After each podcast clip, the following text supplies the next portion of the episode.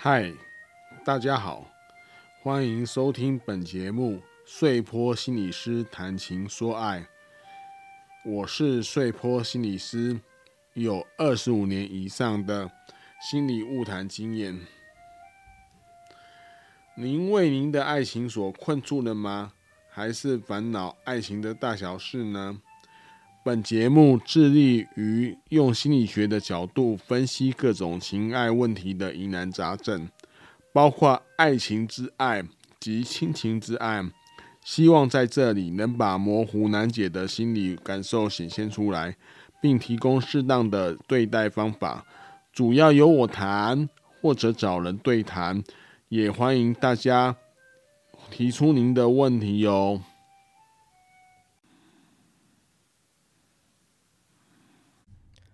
欢迎来到碎波心理师谈情说爱，我是小玉，我是碎波心理师。今天一样采用由我来访问碎波心理师的新方式来做这集的录音。对，好，那呃，我们的七夕即将在我们的下个礼拜就要到来了，想请问碎波心理师有没有关于七夕有什么一定要做的事情呢？我其实有些想法啦。是做一些策划，不过我觉得小玉蛮诚实的，就是其实这一集播出来的时候，应该情人节快要到了。不过我们是提前录，但是他是说就是下礼拜三就是七夕情人节了，所以这一集算是有临时插播进去这样子。那我的想法是对七夕情人节，我来我有一个想法，第一个想法就是把我近三十篇的文章哦。关于爱情的文章集结，做一个情人节的七夕礼包，放在我的方格子上，然后大家可以下载或者分享。里面有一些连接，每一篇文章都有一些连接。那可以分四大部分，这四大部分，第一个是爱情发生，就是讲爱人爱你的。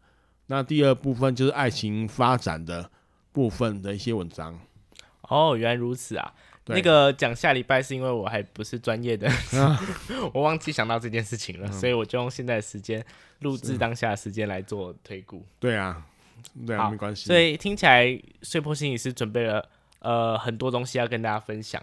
对，就是各种他关于爱情上的各种文章，呕心沥血之作吗？可以这样说，就是大家可以。看看刚刚讲四个观念嘛，就是爱情发生、爱情发展、爱情维续跟爱情的观念。那大家可以看那文章标题，看看自己在哪一个阶段，然后选用一些文章来读。那自阅他读两相宜，也可以分享给别人啦。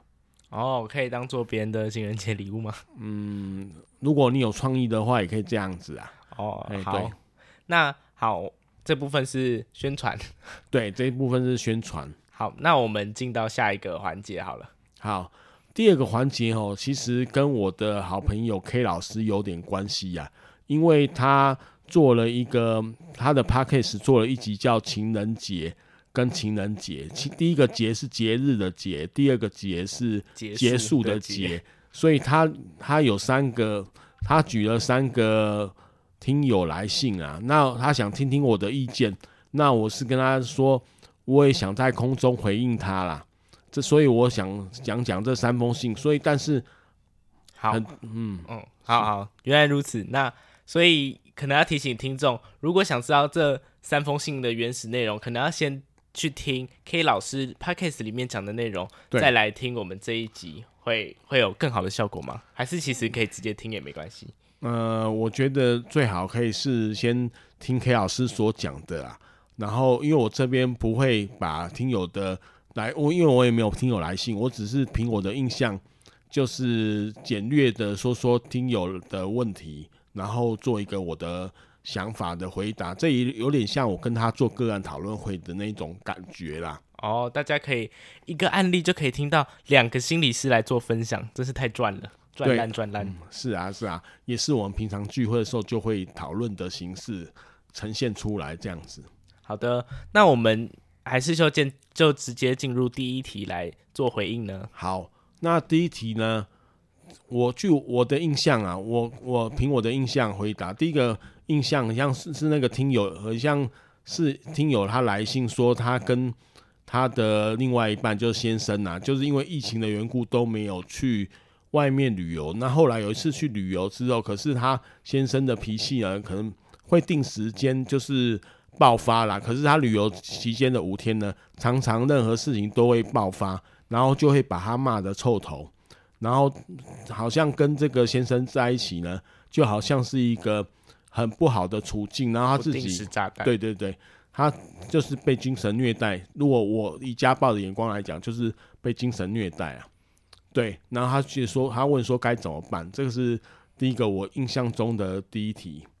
对，嗯，你刚刚说不念出听那个听友来信，但大家还是知道听友。对，对，大概的意思，我是接摘要他的意思。没关系，没关系。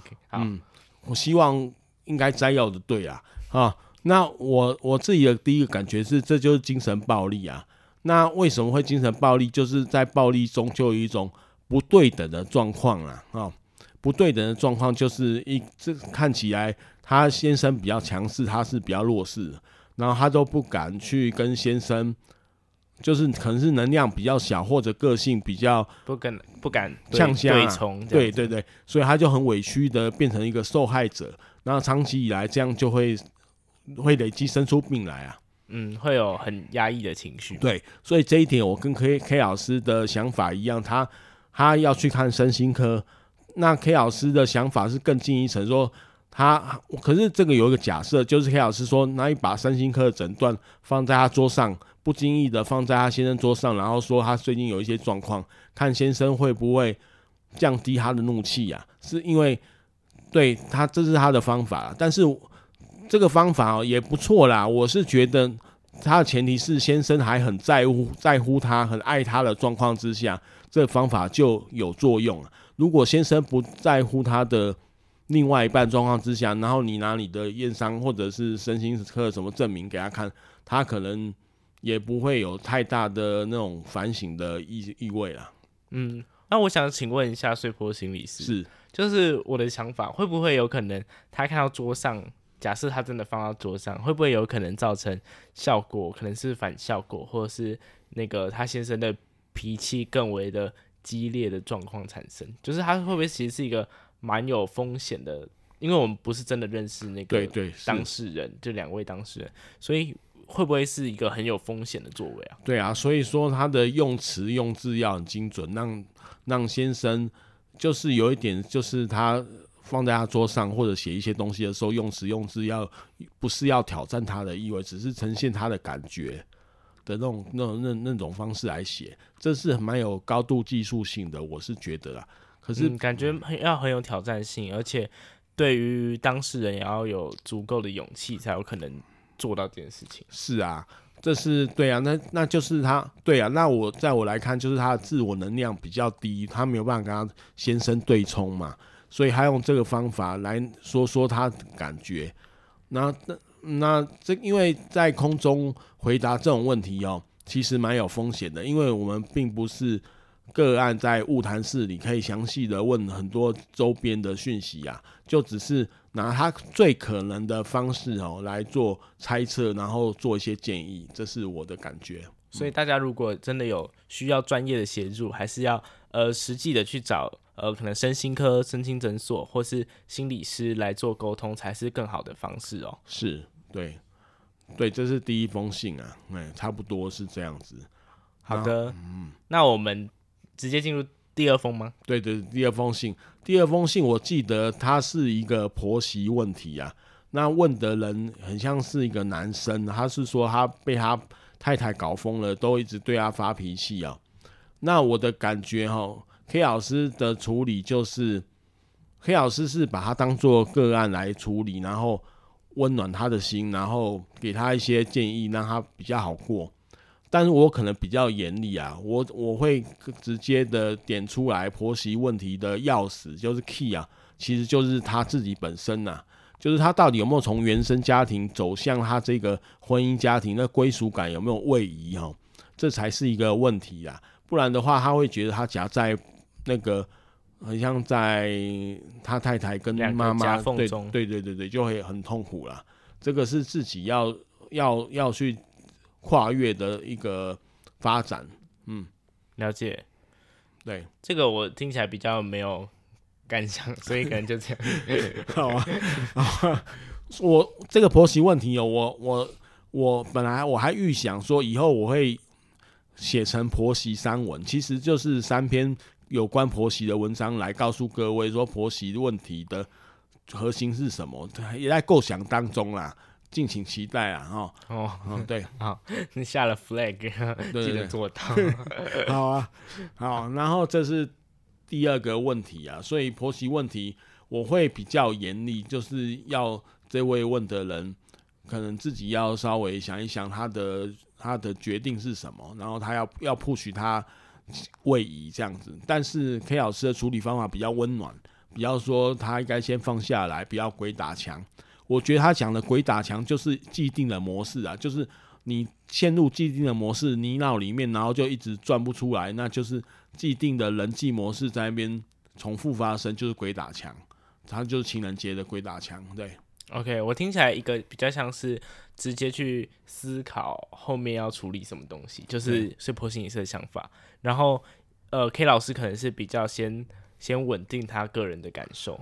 大概是大概是这样吗？我是我是这样感觉啦，就是他比较应该比较会接受我讲的，可能可能如果那个案主找我的话，可能会觉得我不了解他，就会 跑掉了，可能是这样。嗯、了解。好，那我们再进入第三题的部分。第三题的部分哦，其实是这样子，他是他们那个夫妇的的那个观念哦，家庭想象不不太一样。他对孩子有一些教养上的想象，但他老婆都扯他后腿，还在孩子面前说那个老公的坏话。问的这个人是老公啊，哈，他然后他就觉得他很痛苦，他里外不是人，然后他也离婚了，顺着太太的那这种要求，也先像暂时假离婚这样。然后可是没想到，就是他感觉到太太跟小孩都不理会他，他不知道怎么做才好。好，这是他我记得的问题啊。那我记得 K 老师的回答应该是说，他有很强的那个家庭想象，是希望和乐融融。可是这个想象可能是来自他童年时期的创伤，或者一些他的一些经验。他很希望一家家伙都坐在圆桌上，彼此可以看到彼此这样子嘛。但是，那在我的观点就是说，不用去担心。那个孩子不用担心孩子被老婆灌输什么，这里面比较是教养上的话，应该是夫妻之间不一致的步调比较是个问题啊。因为不一不一致的步调造造成他他的小孩跟他闹，说妈妈这样子，他怎么不是这样子？那他们两个观念又不一样，所以就会不一样，所以他会觉得很烦恼。那小孩子会觉得很烦恼，对，就是小孩子会觉得两边的。呃，模式可能不太一样，然后会会有点错乱的感觉对。对，有时候是这样。那有时候有的小孩子会发展成在爸爸面前的一个样子，在妈妈面前一个样子，这也是很自然的事情。在爸爸面前可能很乖，都不看电视、做功课，然后在妈妈面前就玩 iPad 啊，瘫在沙发上啊，就。但是他只要两个不相见，他都都过得很好，可以自由转换了。这是孩子之间的能力啊。嗯，对。那我的意见哦，就是如果你们两边的观念不太合的话，那就明白的跟孩子讲说，跟爸爸就是这个规矩，跟妈妈就要听妈妈的，互相尊重。就是你也是在尊重妈妈的状况之下，然后跟孩子讲说，去孩妈妈那边听妈妈，在我这边就听我的。然后这可能规则会不一样，对。这可是这要在呃分居的事实下嘛，嗯，因为就变成说你如果。因为假设你刚刚举的例子，然后在同一个家里的话，小孩好像也很为难。对对对，他是分居的，他们是分开离婚的啦。OK，对，然后我是觉得这样，然后他也不用太负太担心说孩子受到妈妈洗脑啊，然后孩子会走偏啊。我觉得那是孩子自己命运的问题，他自己以后会慎思明辨啊。我的感觉是这样，就是他也知道说哪一个做的是怎么样。那他一一副就很委屈那种那种感觉。你说谁谁谁？那个来信的那个爸爸哦，就是觉得，对啊，这是我对这个三个案例的初步回应啦。这是他，这是也是应 K 老师讲说，看看碎波心理是怎么说哈。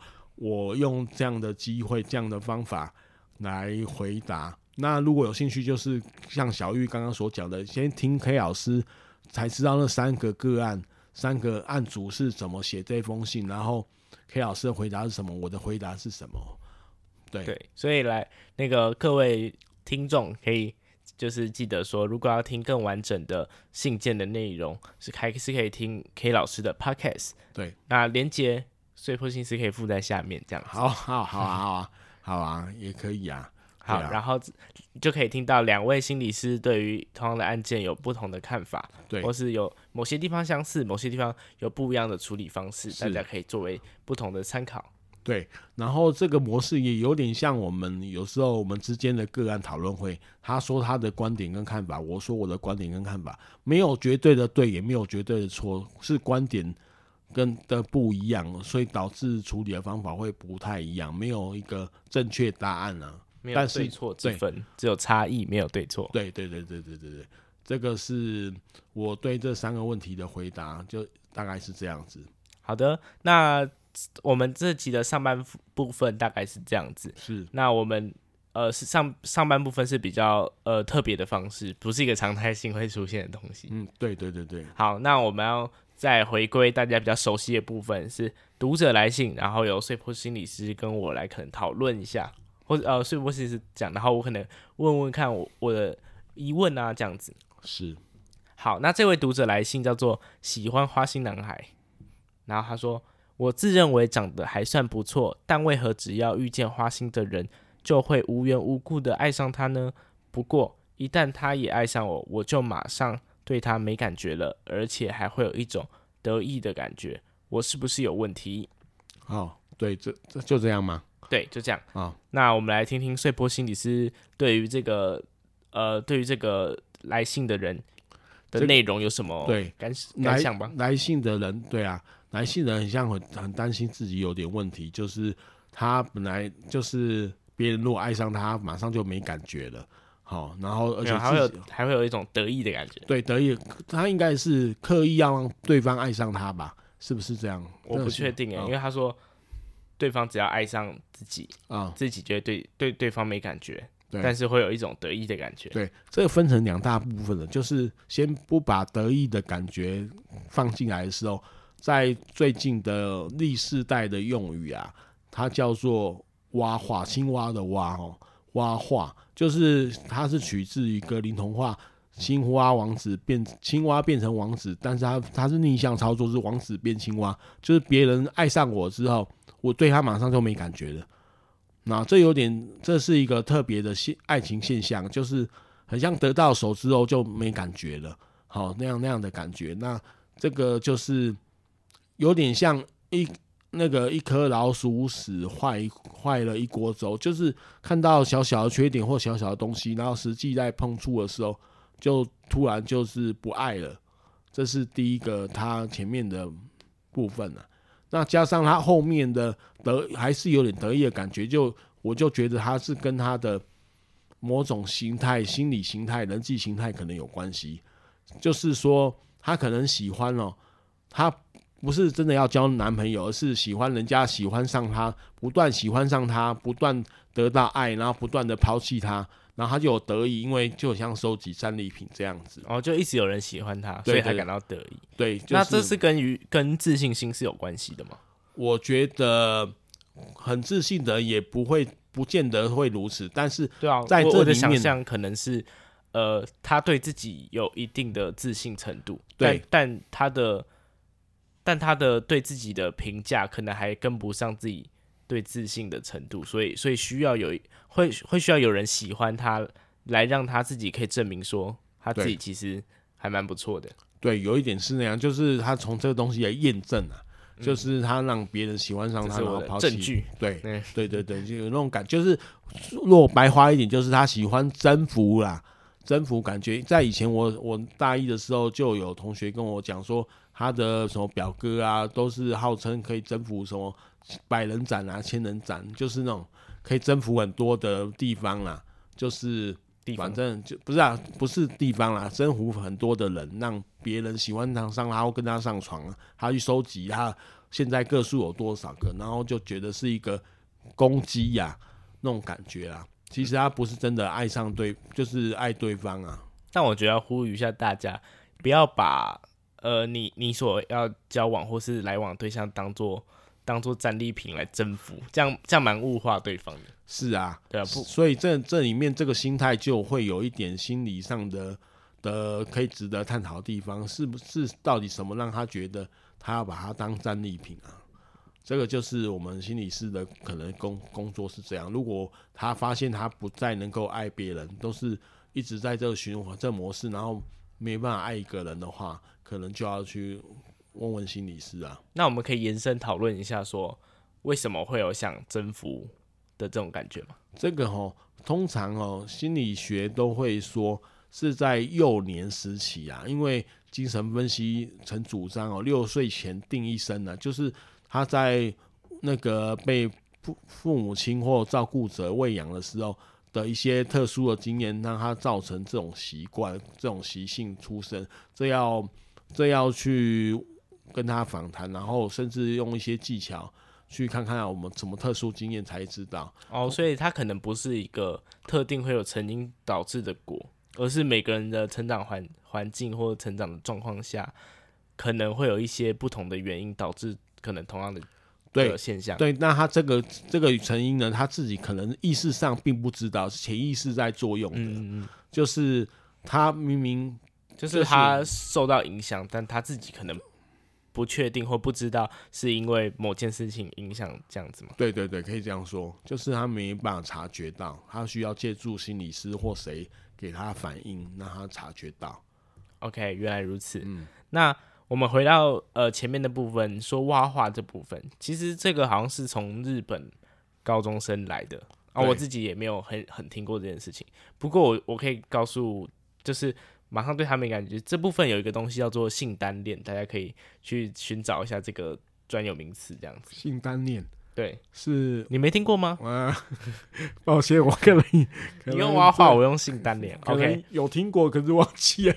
他就是在没有解释，他就是在性单恋，就在讲说，呃，他如果对方喜欢上自己，自己会对对方没感觉，嗯、这种现象会被称作为性单恋。哦，那他应该是一个。就是每个人不同的一个正常的现象哦，我不确定是不是这样，算是自恋吗？也不是，它就是一个现象哦，哦，一个现象就对了。对，所以性单恋跟挖化，我不确定这两个词的，因为我不确，我不太认识挖化这个词，所以我不太确定说这两个词所存在的差异在哪里。哦，好好，那我再，但是你不知道性单恋，所以我们这个讨论有点没办法进行下去。不过大家可以去。呃，如果有兴趣的话，可以去找找看性单恋或娃画这些名词来做是阅读。对啊，跟你对谈也可以学到很多东西呀、啊。真的，真的是每个人接触到领域不太一样。性单恋是，就是它其实是不分，它跟性向又不太一样哦，它是一种现象。你可以再把它的意思讲一下吗？好，根据维基百科，性单恋。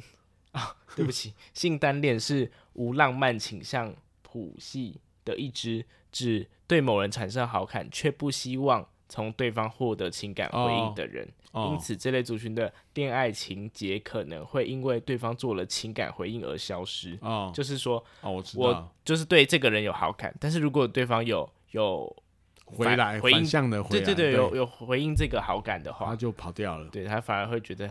就是很奇怪，其实我我朋友也有认识这这种人。哦，对，然后我自己比较没有认识这种或是我还不知道，嗯，是是是，因为它跟性向无关，它有可能存在于呃异性恋、同性恋、双性恋、无性恋、泛性恋都有可能。哦，哦，是，嗯，他可能对啊，这这对我来讲就是你施与受是不对等的，他只要。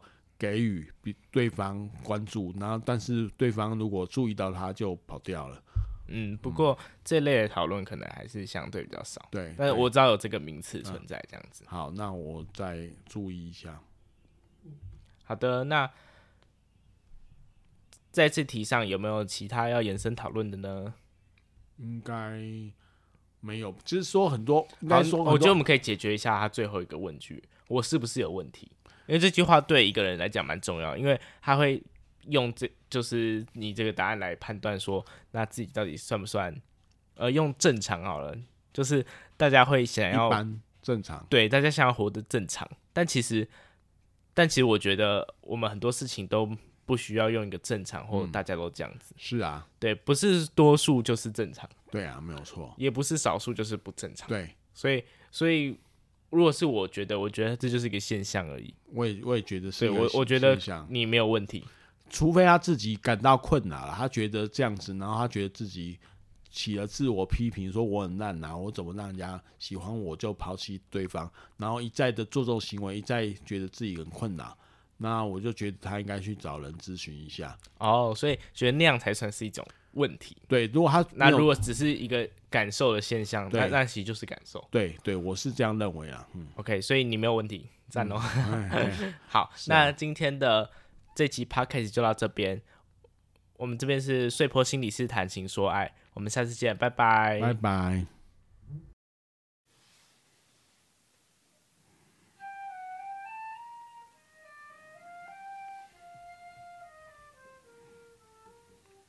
本节目。